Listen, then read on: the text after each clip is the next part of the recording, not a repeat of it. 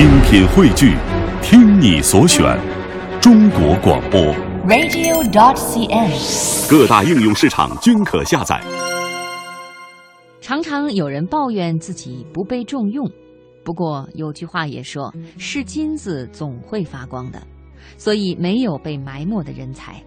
不过，作为上司，如何发现人才？作为员工，如何被上司发现呢？今天的职场话题，我们就来说说这里头的一些细节。观人于微，我是很相信这一套的。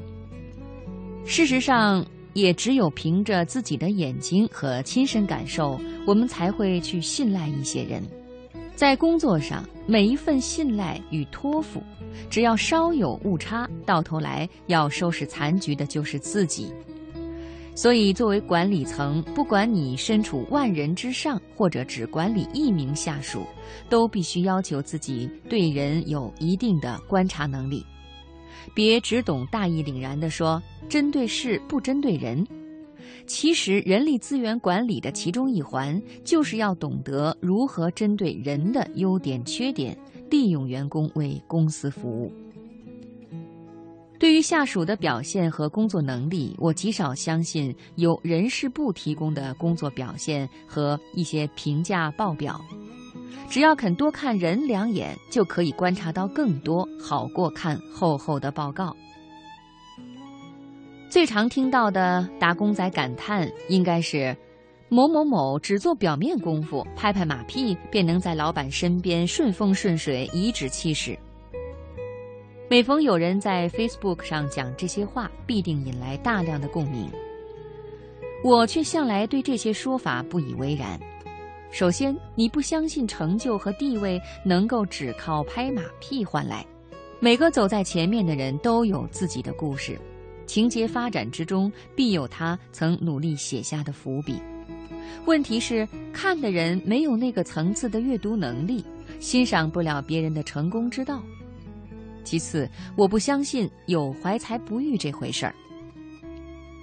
所以，千万不要浪费时间去眼红别人、怨天尤人，抓紧每个机会去表现自己，让其他人取信于你，这才是重点。一般人开会，尤其是和老板开会，就是展示自信和工作能力的机会。首先，除非有座位安排，否则开会一定要坐在前排。没错，坐前排在老板眼中是很具有代表意义的。我自己会最喜欢开会坐前排的同事，最讨厌开会的时候，在我左边和右边座位都无人敢坐。有很多人策略性的采取开会坐后排的态度，还要是一早霸定隐蔽位置，务求不被发现。这样的话，我无法理解他事事参与却又主动争取被动位置的心态。如果你不幸有了以上毛病，请立即改善你的做法。争取表现，每个人都要自己找自己的道路。